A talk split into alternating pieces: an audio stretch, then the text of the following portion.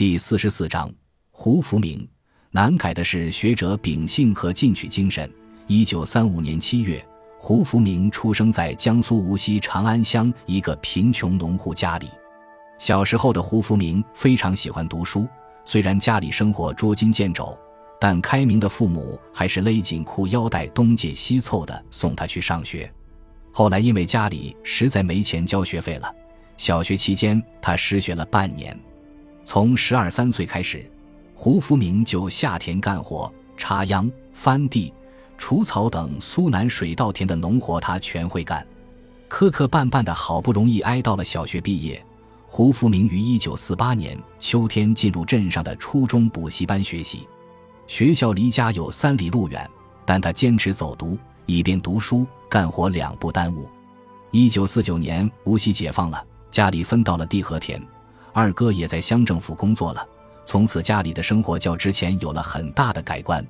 这时，镇上的初中补习班被办成了中学。刚读了一年补习班的胡福明成了中学生。一九五一年，胡福明初中毕业，但家里无力供他读高中，他只好在家里种田。当时的人民政府重视发展教育事业，设立了助学金制度，支持贫寒家庭子女就学。在家种了半年田的胡福明抓住这个机遇，于1952年考入不交学费和伙食费的江苏省无锡师范学校春季班。因为家里缺乏劳动力，每逢星期六下午，胡福明就得从学校赶回家，利用星期天的休息时间在家劳动一天。星期一天刚蒙蒙亮，他就得从家里出发，赶在早饭前返校。每到夏忙和秋忙时，胡福明都得请上一个星期的假，帮助家里种田。就是这样，在进行繁重体力劳动的同时，胡福明的学习也从来没有耽误，而且他的成绩在班上还是靠前的，并担任了学校黑板报的总编，后来还当上了班上的团支部书记。一九五五年二月，胡福明被分配到江苏省总工会干部学校工作，同年八月考入北京大学新闻学专业。入学后。胡福明很快发现，做新闻需要敏锐的头脑，需要观察研究社会的科学世界观、方法论。于是，他到哲学系去听选修课，开始自学哲学，从此对哲学的兴趣越来越浓。毕业时，胡福明得知自己要被分配到中央报刊去，感到很高兴。但是不久，系总支书记、系主任都找他谈话。说组织上决定送他到中国人民大学哲学研究班学习。一九五九年九月初，胡福明进入中国人民大学哲学研究班，开始了三年的埋头苦读。他学得很扎实，马克思主义哲学基本理论对他来说是了然于心。一九六二年毕业分配时，中国人民大学一再挽留胡福明，但胡福明考虑到妻子在无锡工作。而且将来难以调入北京，便选择了南京大学。除了在理论研究方面具有不凡的造诣，并对当代中国思想史产生了重要影响，胡福明在日常生活中还具有很强的人格魅力。凡是与他一起工作过的同事或是有过交往的朋友，无不对他抱有真挚的感情和美好的印象，极具亲和力，为人宽厚洒脱，不落俗套，侠骨异常，助人为乐。即使是他身居高位的时候，也从不对人摆架子。以前的同事们一直亲切地称他为“老胡”。在各行各业，特别是在农村基层，胡福明都有一批好朋友，无话不谈，亲密无间。胡福明和妻子张丽华感情深厚。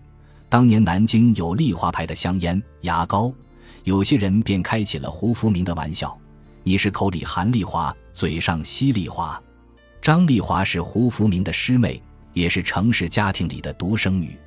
一九六一年他们结婚时，胡福明正在中国人民大学读研究生，没有任何积蓄，而且还要把有限的助学金积攒下来寄给父母补贴家用。毕业后，他在南京大学哲学系当老师，一心扑在理论研究上，简直把家当成饭店和旅馆了。可妻子没有任何怨言。还想方设法把家常便饭做得香甜可口，把简陋小家布置得温馨舒适，悉心照料和教育孩子，大力支持胡福明全心全意的工作。提起妻子张丽华，胡福明总是发自内心的感谢她。二零零一年，胡福明从江苏省政协副主席的任上退了下来，开始了退休生活。退休以后的他，在时间上有了更大的自主支配权，有了更多的时间去探索理论上的问题。胡福明读书很认真，读马列原著尤为认真。他并不拘泥于原著上的词句，常拿实际生活中的现象和问题做比较，以自己的思考同别人交换意见。他在应邀做报告时，往往就讲自己对现实问题的思考意见。退休后，每天除了读书看报，胡福明还有必做的三件事：一是去办公室看文件，二是去菜场买菜，三是去学校接读书的孙子回家。生活清闲了。但他的脑子不会清闲，就连买菜接孙子时，他都会有意识地与周围接触的人天南海北地聊天，了解一些以往在机关无法得到的信息。确实，胡福明永远都改变不了自己那富于理论思维的学者秉性和生气勃勃的进取精神。他说：“我是一个穷孩子，是共产党培养和教育了我，使我成为一名理论工作者。”这样的情感与思想积淀。使得我总有一种使命感，就是维护真理，因为坚持真理、实事求是是我们党的一贯方针。中国之所以走到今天，说明了共产党能够拨乱反正，用唯物主义的态度去制定方针政策，把实践当成是检验真理的唯一标准，这就是中国的希望所在。感谢您的收听，喜欢别忘了订阅加关注。主页有更多精彩内容。